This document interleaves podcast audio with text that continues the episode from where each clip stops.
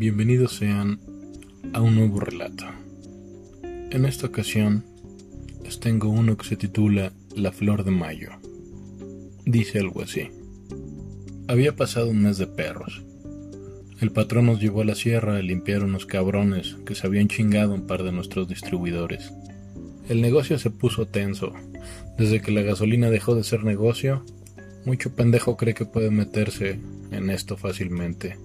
Entre pozoleados, un par de guardados y patrullajes en los campos de adormidera, tocaba ir a descansar. Era temprano en la madrugada. Usamos metro para perdernos fácil si hay problema. Temprano o ya entrada la noche es cuando yo me muevo. Salí de la estación de metro. Cerca de esta hay una zona militar y cantidad de paraderos, algunos de ellos solos. Es fácil salir y perderse por ahí. Ya iba hasta la madre de cansado, y alcancé a ver a dos culeros. Parecía que andaban tomados, pero mientras más me acercaba, parecían estar forcejeando. Guardé el punto ciego para que no me vieran.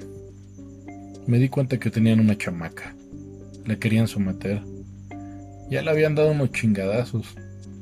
Ver eso me recordó a una chamaca de mi pueblo. Me calenté rápido. Hay algo en la sangre, en la violencia, tiene algo que me activa. Me pareció que estos cabrones ya se estaban pasando de cábulas. No lo pensé mucho, me acerqué rapidito sin hacer alaraca. Al primer cabrón, un marrano de bigote, le metí una patada en los huevos. Rápido cayó al piso. No dudé en sacar el fierro y meterle un pepazo al otro por la axila. Inmediatamente se desguanzó y comenzó a ahogarse. Le troné un pulmón al pendejo. Rapidito se comienza a llenar de sangre los pulmones y sientes la asfixia. Eso me daba tiempo para meterle un par de tiros en los huevos al otro hijo de la chingada.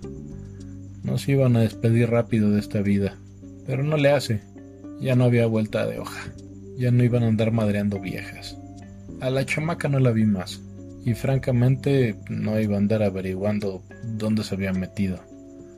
Suficiente con saber que no se la chingaron. Hay un día de descanso en este pinche país. Nunca faltan culeros chingando gente. El Tamago. Crónicas ficticias de la Ciudad de México. Gracias por escuchar.